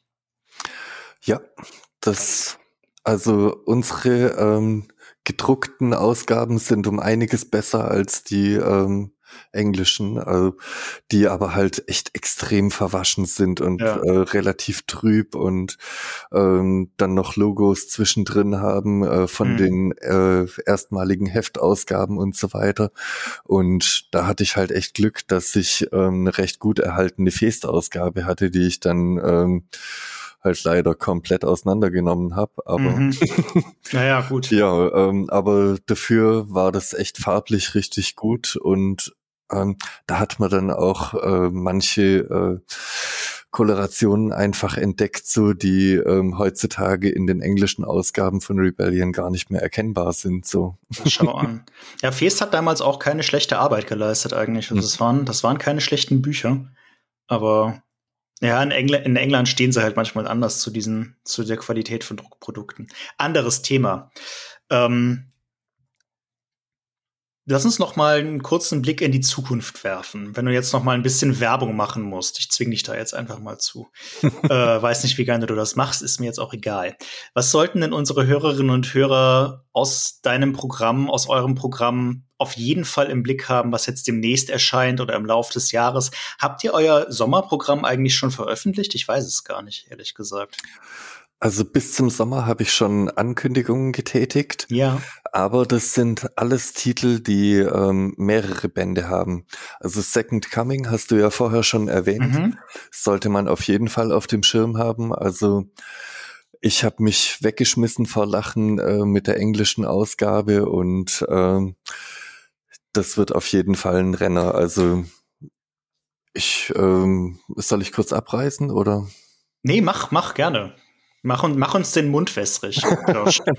Hau rein. Ja, ähm, bei Second Coming ist es halt so, dass ähm, Gott nach dem Desaster vor 2000 Jahren praktisch ähm, sein, ja, seinen Sohn ähm, nicht mehr auf die Erde zurückschicken möchte, eigentlich so. Aber ähm, Jesus ist halt wirklich so ein guter Kerl, der einen Tatendrang hat, der Menschheit zu helfen. Und ähm, Gott denkt halt, ja, um äh, das zu packen, braucht er äh, jemand, der ihn anleitet, um auch mal ähm, ja so seine ähm, draufgängerische Seite rauszukitzeln sozusagen und ähm, aber äh, dem Bösen halt äh, nicht irgendwie äh, so verweichlicht entgegenzustehen. Mhm. Und drum schickt er ihn ähm, zu einem Superhelden, der so ein Superman-Verschnitt ist, ähm, als Mitbewohner und ähm, ja, er soll sozusagen dann bei diesem gewalttätigen Superhelden ähm, ja, lernen, ähm, wie der Umgang Mal ein bisschen mit ein paar Leuten die Schnauze zu polieren oder was? Genau, aber das klappt halt natürlich nicht nach den mhm. Vorstellungen so, weil ähm, er halt echt das so herrlich durchzieht, ähm, wie er einfach ein grundguter Kerl ist. Und ja, ich will jetzt gar nicht da spoilern, aber es gibt halt einige echt schräge ähm, und urkomische Situationen, ähm, die halt aus diesem Zusammenspiel sich dann ergeben. Ja. Wahnsinn. Ja, das, das klingt, das klingt, das klingt echt cool. Klingt so ein bisschen nach Life of, äh, nicht Life of Brian, also doch auch Life of Brian, aber ähm, ach, das gab doch auch mal diesen Roman, wo, wo die aus der Perspektive von einem von Jesus Jünger geschrieben wurde, dass Jesus eigentlich gar nicht so nicht so war, wie man. Ach, ist auch egal. Ähm, aber ich, äh, ja, ich habe das auch schon mal gehört. Es ist aber schon ein paar Jahre her. Ja. Klingt abgefahren. Ja, schön, ja. dass ich, dass ich da so einen guten Riecher hatte. nee, aber erzähl gerne, gerne, gerne weiter. Ja. Ähm, über Second Coming äh, nee, ich meinte erstmal soweit fertig, aber ähm, ich hätte noch Le Fay im Angebot. Mhm. Da geht's um äh, Morgan Le Fay aus äh, der Artus-Saga, die halt äh, damals praktisch von Merlin ausgenockt wurde, aber er konnte sie nicht töten und dann ist sie halt äh, ja 600 Jahre später wieder von einem Hexenzirkel in der Neuzeit erweckt worden. Ja. Und ähm, die musste halt ihre, äh, ich glaube, 13 Jahre abarbeiten ähm, bei diesem Hexenzirkel als ähm, sozusagen ja, Frau fürs Grobe und auch ähm, Detektivin so in der Richtung, um ihre Zauberkräfte zurückzukriegen. Okay. Und sie ist halt echt schon so, ach, ähm, ein bisschen äh, ruppig, ein bisschen grungy, ist auch ein bisschen aus der Form gegangen, so im Laufe der Zeit halt und einfach sau cool unterwegs und ähm, ja, das ist auf eine mehrbändige Serie angelegt, wo natürlich sie aber dann auch von der Vergangenheit wieder eingeholt wird, ähm, ja. weil Merlin natürlich immer noch ähm, auf der Welt unterwegs ist und so. Natürlich. Also natürlich. da gibt's dann äh, viele Bezüge, aber auch ähm, ja einfach ein Fantasy-Fest, sage ich jetzt mal. Ja. Der etwas anderen Art. Wie bist du auf den Titel gekommen? Das sagt mir nämlich so, es sagt mir so gar nichts, obwohl es ja, das, das sieht aus, als wäre es eher ein modernerer Comic, Das oder? Das ist jetzt auch ein ganz neuer. Ähm, der zweite Band ist gerade in der Mache. Mhm. Der erste Band ist jetzt in Spanien erschienen und in Heftversion in Amerika, wenn ich es richtig verstanden habe. Okay.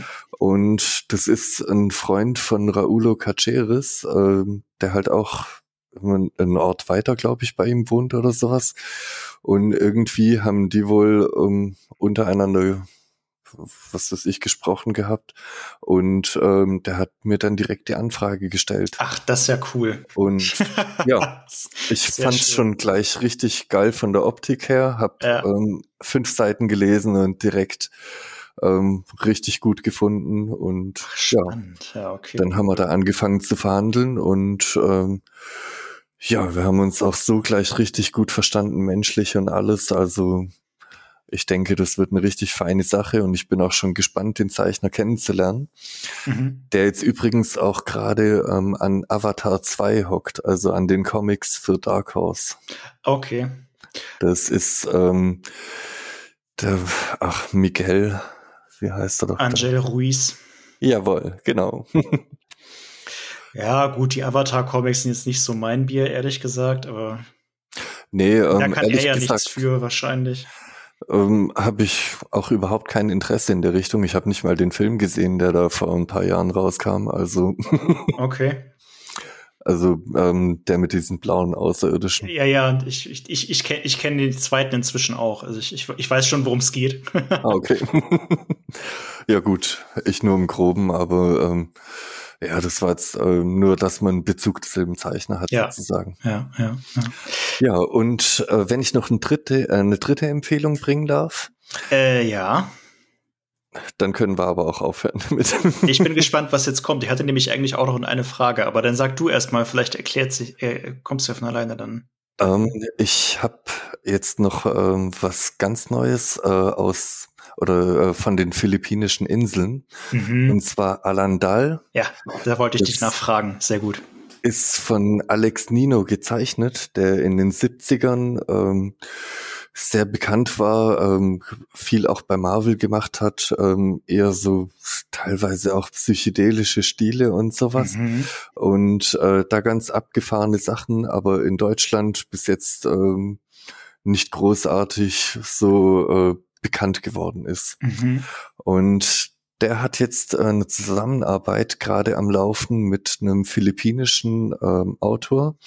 Und in dieser Geschichte geht's halt äh, um die Kolonialzeit auf den Philippinen, wo da halt die Spanier ähm, ansässig waren und äh, halt, ja, wie es da abgelaufen ist und so weiter. Und das ist halt auch ein sehr abgefahrener ähm, Zeichenstil, der teilweise ganze Seiten verwendet, um äh, Szenerien halt da darzustellen und sowas. Also ähm, ja, das wird auch richtig interessant auf jeden Fall. Das ist ein Bin halt auch schon. total ausgefallener Stil, nämlich.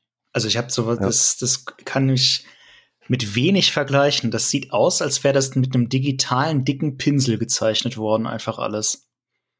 Also, aber, aber so kunstvoll trotzdem und irgendwie ja auch nur in, in Grauschraffuren irgendwie. Total Ja, genau. irre. Ja, also von dem Stil war ich auch erstmal total geflasht so. Ja. Und ähm, ja, als ich dann noch die Story, mich näher mit der Story befasst habe, ähm, musste ich da unbedingt äh, versuchen, was ich da machen kann. Auch ein Und- interessantes Format, Querformat, 30 mal 21, erinnert direkt an 300 irgendwie. Ist ja, Ja. auch in diesem aus etwas ausgefallenen Format erscheint. Ja gut, aber 300 war ja ähm, ursprünglich eigentlich im Heftformat und da hat man praktisch dann die Doppelseiten immer für eine Seite genommen. Ach guck, das wusste ich gar nicht. Und Okay. ähm, Alandal ist jetzt wirklich aber so konzipiert, dass Mhm. das immer halt ähm, diese Querformatseiten hat. ne? Ja. Sehr spannend. Sehr spannend. Ja, den finde ich, den hatte, den habe ich gerade eben erst gesehen, ehrlich gesagt, beim, beim, beim Durchklicken. Das sieht auch sehr cool aus. Ja, spannende Projekte in der Mache. Glückwunsch. Wenn ich das so sagen Ja, darf. Also ich, ich finde das sehr cool. Schön. Ähm, bevor wir jetzt so zum, zu meinen Schlussfragen kommen, ähm, würde ich trotz allem, äh, auch wenn es ein leidiges Thema ist, was uns aber natürlich auch betrifft, äh, aber vielleicht oder wahrscheinlich auch ein paar der Hörerinnen und Hörer interessiert, mal äh, so auf das Thema Buchproduktion und äh, Kostenpunkt eingehen wollen. Meinetwegen auch nur ganz kurz, aber äh, die meisten Leute, die hier zuhören, äh, dürften davon wissen, dass äh, Buchproduktion in den letzten Monaten extrem teuer geworden ist. Wir haben eine quasi Kostenexplosion in quasi allen Bereichen, nicht nur was Bücher angeht. Ne? Ist klar, Energiepreise steigen auch extrem und äh, viele andere Preise auch, aber das kulminiert halt auch darin, dass, dass äh, die Produktionskosten für uns Verlage sehr hoch geworden sind. Habt ihr da irgendwie einen Modus gefunden, wie ihr damit umgeht? Ähm, hat das irgendwelche Konsequenzen auf eure Programmgestaltung in irgendeiner Form? Oder ist es was, was euch aus, aus, aus irgendwelchen Gründen gar nicht so sehr betrifft? Also es betrifft uns relativ wenig, ah, okay. sag ich mal. Da, ähm, wir haben eine kleine, aber sehr treue Leserschaft so mm. und ähm, es kommt halt natürlich immer auch drauf an. Manche Bücher ähm, sind größere Erfolge, also jetzt 47 Ronin oder sowas ähm, ist natürlich ein Name, der eher besser weggeht und ähm, da ja ähm, haben wir ein bisschen mehr, aber ansonsten es ist halt im Endeffekt äh, so, dass man dann vielleicht die Auflage ein bisschen besser kalkulieren muss, also etwas weniger einfach in Auftrag mhm. gibt, äh, zu drucken oder ähm, ansonsten bleibt einem ja nicht viel Möglichkeit, was einzusparen oder da Kosten zu kompensieren. Gut, ja, da ist, da ist was dran, aber wenn du es so ausdrückst, dann erschließt sich mir auch, wieso es äh, für euch vielleicht weniger großes Problem ist. Freut mich natürlich. Aber das heißt, es hat für euch für die Programmgestaltung oder in irgendeiner Form jetzt keine konkreten Auswirkungen erstmal gehabt. Nein, kann man so nicht sagen. Also ja, cool. wir sind oder ja, wir sind immer relativ ähm, am Haushalten. Ich meine, was möglich ist, äh, wird gemacht, aber wenn dann halt mal ein bisschen weniger rumkommen sollte in was ich in einem Zeitraum von drei oder sechs Monaten oder irgendwie ja. sowas, da wird halt ein Titel weniger eingekauft als ja. neue Lizenz und ähm, so spielen wir einfach damit. Also es gab ja auch schon Jahre, wo wir dann ähm, 17, 18 Veröffentlichungen hatten oder sowas und ähm, ja, das ging jetzt die letzten Jahre oder jetzt ähm, letztes Jahr und vorletztes Jahr zum Beispiel nicht mehr. Da hatten wir dann halt noch ähm, immer die zwölf ungefähr, wo wir dann halt einen Titel pro Monat hatten. Ja. Und ähm, so lässt sich das dann schon umsetzen. Ja, okay. Ja. Aber ähm, die Sache ist halt auch die, dass ähm, wenn es mal nötig ist, dann hm, bezuschusse ich es halt auch ein bisschen oder sowas, je nachdem. Okay, ja, ich verstehe. Ja. Freut mich zu hören. Also äh das heißt, ihr blickt ja dem nächsten Jahr oder diesem Jahr eigentlich recht positiv entgegen. Höre ich da so durch? Das Auf äh, jeden äh, Fall. freut mich. so, und bevor wir dann jetzt tatsächlich zu den Schlussfragen kommen, hast du natürlich wie alle meine Gäste, wenn du möchtest, musst nicht, noch die Gelegenheit zu einer Gegenfrage an den Splitter Verlag oder an mich oder wie auch immer, aber nur wenn du willst. Sonst gehen wir einfach direkt weiter. Gehen wir direkt weiter. okay. Dann Josh, äh, deine Top 3. Deine drei Comics, Manga, Graphic Novels oder Comic-Reihen. Was auch immer, die du auf die sprichwörtliche einsame Insel mitnehmen würdest. Welche wären das? Also auf jeden Fall Sandman. Dann mhm. ähm, bin ich aber hart am Schwanken. Also Usagi und Slane sind mir beide recht lieb und teuer, aber ähm, den ganzen Garth Ennis-Kram möchte ich auch nicht missen. Den ganzen Garth Ennis-Kram. Ja, okay. Ja. ja. Ja, da ist auch schwer zu differenzieren, muss ich einfach sagen, weil ähm, ach, Hitman, Punisher, Preacher, wo soll ich da anfangen? Also, das kann ich dir nicht sagen. Ja, nee, das ist ähm, auch eine rhetorische Frage gerade, aber ach, es ist halt, Silage würde auch noch dazu kommen. Hey, also äh, mit drei ist es eigentlich schlecht gemacht. also viel, viele kommen damit ganz gut zurecht, aber wenn du, hm. wenn du, du kannst es auch einfach bei Sandman belassen und den Rest so im Limbo hängen lassen, wenn du willst. Ja, doch, das können wir so machen. Okay, na gut. Es geht ja auch mehr darum, ein paar Leseanregungen zu geben hier für die mhm. Hörerinnen und Hörer. Das hast du ja dann hiermit auch getan. Okay. Meinetwegen. Gut.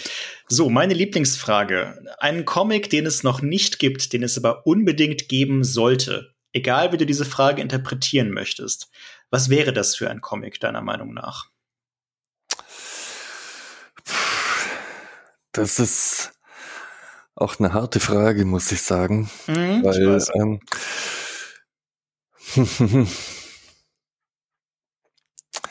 zu einem bestimmten Thema von äh, einer bestimmten Person, über eine bestimmte Person, in einem bestimmten Stil. Vollkommen egal.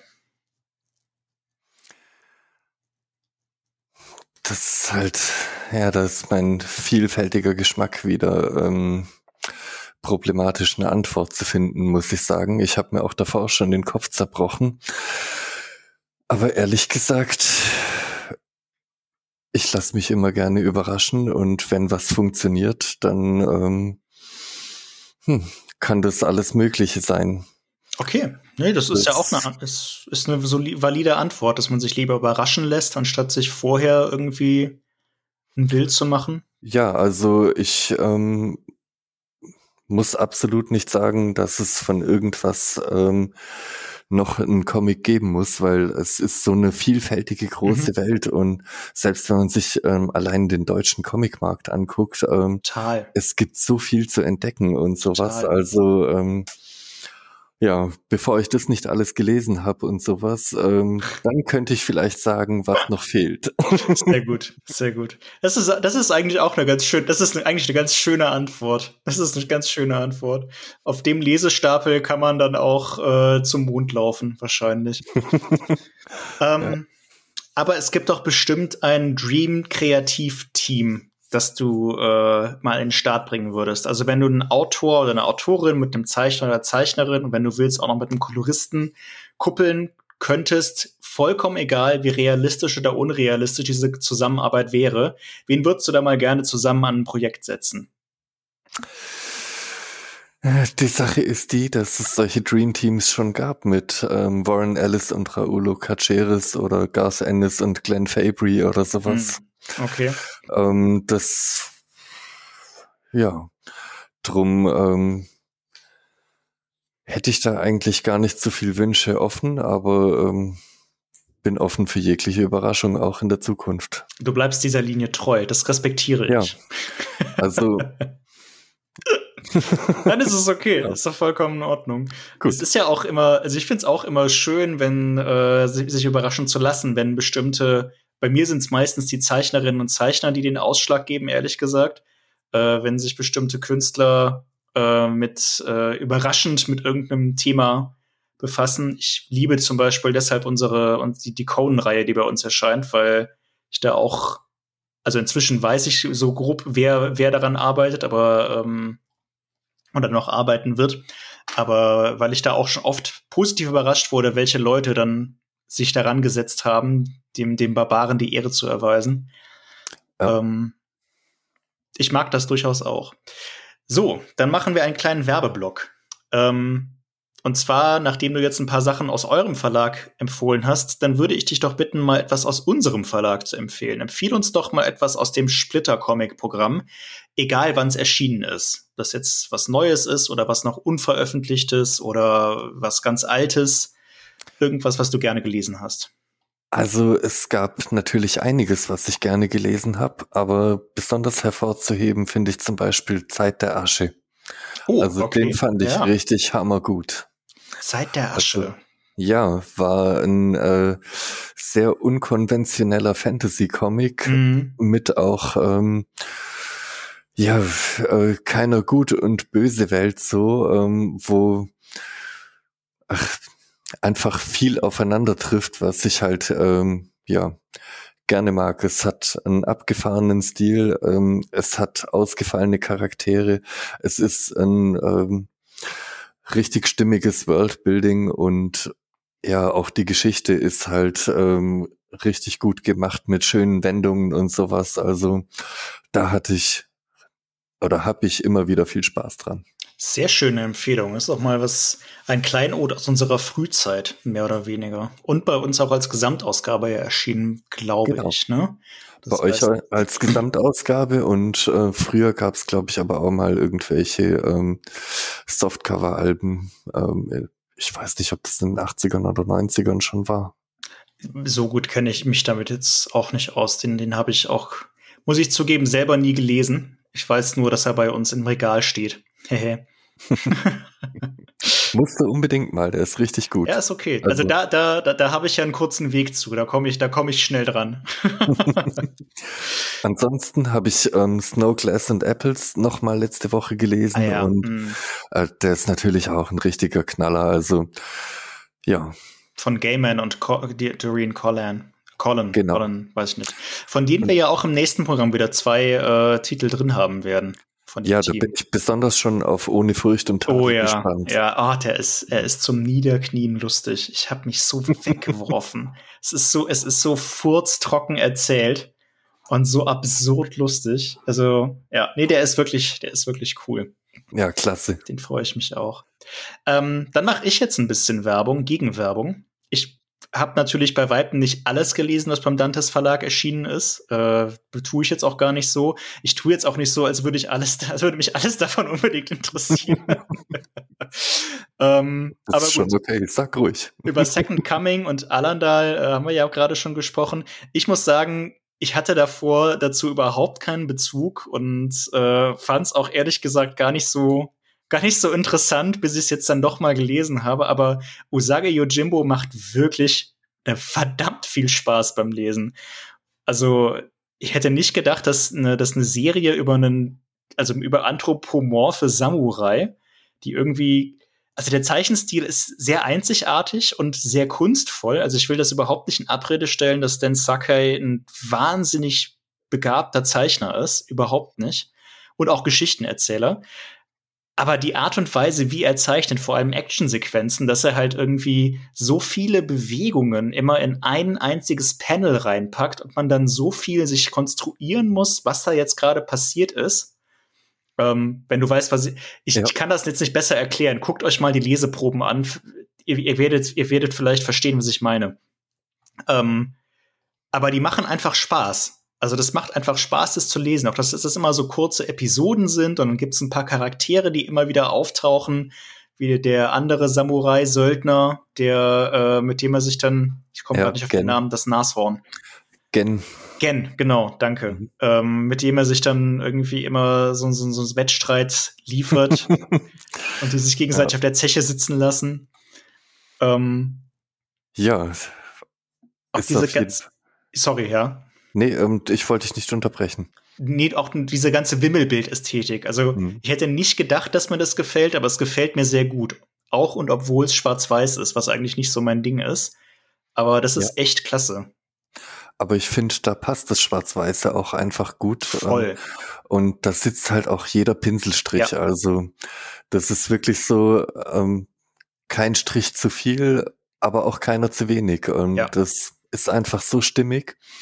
Also ähm, ja, auch die Rückmeldungen, die ich da über äh, Stans Zeichenstil bekomme und sowas, äh, das ist einfach so, er weiß, wie er auch mit den Mimiken und so weiter umzugehen ja. hat und das ist halt echt wunderbar anzuschauen und wie du sagst, die Geschichten, die machen es halt auch. Also das wird ähm, ja eine Riesenwelt. Ich meine, wir sind ja jetzt erst bei Band 22 ähm, von 37 aktuellen, glaube ich. Ja. Also ja. ich bin, ich bin total, total begeistert. Es ist, also es macht einfach Spaß und das, das finde ich, also ich persönlich finde, das kann man nicht über jeden Comic oder auch nur jedes Buch sagen. Ähm, ja. Und was ich selber auch, was ich empfehlen möchte, äh, ist Mercury Heat von Kieran Gillen. Ich bin generell großer Fan von Kieran Gillen. Mhm. Äh, ich war ein bisschen über, ich hatte das gar nicht auf dem, ich kannte den Titel gar nicht von ihm, ehrlich gesagt. Gillen ist für mich vor allem äh, hier ähm, Wicked and the Divine und Die, mhm. äh, was ja. auf Deutsch ja nicht erschienen ist. Ich glaube, Wicked and the, doch, das heißt so, ne? Ja, The Wicked and the Divine, ich glaube, das gibt's für Panini. Oder gab's? Ich weiß es gerade gar nicht mehr. Ist, ist auch nicht so wichtig. Ähm, ich hatte Mercury Heat überhaupt nicht auf dem Schirm, dass er das mal gebracht hatte. Äh, auch wenn es noch gar nicht so lange her ist. Und ich finde das eine total erfrischende Art und Weise, sich dem Science-Fiction-Genre irgendwie zu nähern. Also Sci-Fi ist generell so ein, so ein Steckenpferd von mir. Und es ist kompromisslos und es ist hart, auch stellenweise. Und es ist schön. Also ich finde die Zeichnung jetzt nicht überragend, ehrlich gesagt, aber sie sind gut. Ja, solide auf jeden Fall. Ja, also so, da habe ich auch wegen ja. dem Autor den Titel ausgewählt, muss ich ja. sagen. Ich finde, Gillen kann einfach Geschichte gut, halt. Ja, ja. ja, Gillen kann gut schreiben und er hat immer gute Ideen. Und der, also mir macht es Spaß. Ich kann mir vorstellen, dass es nicht jedermanns Sache ist oder jeder Fraus Sache. Aber als jemand, der viel Sci-Fi kennt, äh, macht mir, macht mir Mercury Heat auf jeden Fall eine Menge Freude. Das freut mich zu hören. Ja. So, und dann noch äh, eine letzte, ein letzter Werbeblock, wenn du willst. Äh, könntest du an dieser Stelle noch etwas empfehlen, was nichts mit Comics zu tun hat? Irgendeine generelle Medien-, Kulturempfehlung, Buch, Film, Serie, Videospiel, Brettspiel, ganz egal, was du in letzter Zeit genossen hast oder was dich begeistert hat. Avatar 2 war es nicht. Nein. Nein. Also ich war recht angetan von der Sandman-Serie. Ähm, okay, echt? Auf Netflix. Ja, ich fand nur die deutsche Synchro, ähm, ja, nicht so der Knaller. Ich Aber wenn man ja. sich's mit englischer Synchro an oder mhm. wenn man sich's auf Englisch anhört, praktisch, ähm, dann finde ich es eigentlich schon ziemlich gut getroffen. Was genau fandst du daran? Also ich habe es auf Englisch angefangen zu schauen. Ich glaube, ich habe nach Folge drei das Interesse einfach verloren oder nicht mehr weitergeschaut. Was hat dich daran so abgeholt? Ähm, da ich ja die Sandman Comics schon ähm, halb auswendig kenne, äh, okay. habe ich da einfach halt äh, viel wiedererkannt und ähm, ich fand auch, es war ähm, für eine äh, Serienadaption ganz gut umgesetzt meine, manchmal wird ja echt viel Schindluder mit den ähm, Comic-Serien dann äh, getrieben mhm. und es kommt dann was ganz anderes bei rum, aber da finde ich einfach, haben sie schon den ähm, Grundton so getroffen. Dafür kenne ich Sandman jetzt nicht in- und auswendig genug. Ich habe es ehrlich gesagt nur einmal gelesen, das ist schon sehr lange her. Wäre eigentlich auch mal was, was ich auf meine Wiederles Wiedervorlageliste setzen müsste. Aber ja, gut. Das, ja. Also viel, das, das ist ja im Grunde das, was man als Fan von einer Serienverfilmung möchte, dass es dem Original irgendwie genau würde, würdevoll begegnet. Ja, und ich finde, das ist da durchaus gelungen. Also ich bin gespannt auf die okay. zweite Staffel. Ja. Okay, gut. Also, falls ihr es noch nicht gesehen habt, Josh empfiehlt. und dann, äh, sorry, wolltest du noch was sagen? Ähm, Nee, das passt okay. Dann hättest du jetzt ganz zum Schluss, wenn du möchtest, noch einen kleinen Wunsch frei. Wenn du einen nerdigen Wunsch frei hättest, Josh, ganz egal wie groß, ganz egal wie klein, ob nur für dich, ob für alle, ob für eine bestimmte Gruppe von Leuten oder auch nicht, was würdest du dir da wünschen? Was ist denn ein nerdiger Wunsch? Ich weiß es auch nicht. Aber ähm, irgendwelche, irgendwer hat sich ja auch mal Weltfrieden gewünscht, irgendjemand, das, das bringe ich jedes Mal als Beispiel. Sandra in der allerersten Folge hat sich äh, einen Anbau für ihr Haus gewünscht, in dem sie Kickern, äh, Quatsch, äh, Pinballmaschinen unterbringen kann. Ähm, alles zwischen diesen Extremen hatten wir schon. Jurek hat sich, glaub, Jurek Malotka hat sich gewünscht, dass sein nächstes Buch sich gut verkauft. Ähm, auch nachvollziehbar. Hm. Ja, natürlich. Ich wünsche mir auch, dass für den Verlag soweit gut läuft. Mhm. Und für mich persönlich ähm, eine riesige Comic-Bibliothek. eine gefüllte oder eine leere, in der du Bücher unterbringen kannst? Das ist schon ein Unterschied. Ähm, oder was heißt eine riesige? Ich habe ja eigentlich schon eine recht große, ähm, ne, schon eine gefüllte natürlich. Ja, okay. Aber ähm, ja, sozusagen im Endeffekt nur ausufernder, was ich hier schon treibe. Also. Okay. ich wünsche mir die Zeit, den ganzen Kram auch zu lesen. Das wäre mein Ansatzpunkt. Aber Ach, da muss ich sagen, ich nehme mir jeden Tag ähm, mindestens zwei Stunden, um äh, Comics zu lesen. Das ist wahrscheinlich äh, eine in allen, in allen Bereichen sehr gesunde Einstellung dazu. Wahrscheinlich sollten wir uns da alle eine Scheibe von abschneiden, wenn ich so drüber nachdenke. Ja, und mit diesem, mit diesem, mit diesem schönen Vorsatz fürs neue Jahr, das ist ja die erste Folge in 2023, die ihr hier alle hört äh, entlassen wir euch dann, glaube ich, für heute aus dem Splittercast. Vielen Dank fürs Zuhören. Ich hoffe, ihr hattet eine unterhaltsame Folge. Ihr habt ein paar schöne Einblicke gehabt. Ihr habt jetzt auch Lust, äh, hoffentlich bekommen, mal einen Blick in das Programm vom Dantes Verlag zu werfen, vielleicht mal den einen oder anderen Comic euch zu kaufen. Der Dantes Verlag hat auch, wie wir, sehr schöne Leseproben auf der Website. Man kann in alles mal reingucken. Man kauft nie die Katze im Sack. Und durch PPM sind die Comics auch überall gut verfügbar, zumindest im Fachhandel und im Internet natürlich auch. Es lohnt sich, schaut mal rein. Alle notwendigen Links und so weiter packe ich euch in die Show Notes, wie schon gesagt. Falls ihr Rückmeldungen, Fragen, Kommentare, Kritiken, Anregungen für weitere Folgen hier habt oder zu dieser Folge, wie immer gerne an info@splitter-verlag.de oder auf den sozialen Medien at Splitter Verlag. Ähm, falls ihr den Landesverlag was schreiben möchtet, das findet ihr auch, wie gesagt, Facebook, Twitter, Inst äh, Twitter weiß ich jetzt gar nicht. Seid ihr auf Twitter? Twitter Oder auf nicht. Mastodon? Okay, ist wahrscheinlich auch besser so. Also Facebook, Instagram oder halt per E-Mail. Ähm, und damit, Josh, vielen Dank, dass du da warst. Vielen Dank für das schöne, aufschlussreiche, interessante Gespräch. Auch dir vielen Dank. Hat Spaß gemacht. Das freut mich. Ja. Und dann wünsche ich dir noch einen schönen Abend und ein schönes Wochenende, denn heute ist Freitag, während wir das hier aufnehmen. Vielen Dank. Auch einen schönen Abend noch und ja. Bis bald. Ciao. Bis bald. Ciao. Hm.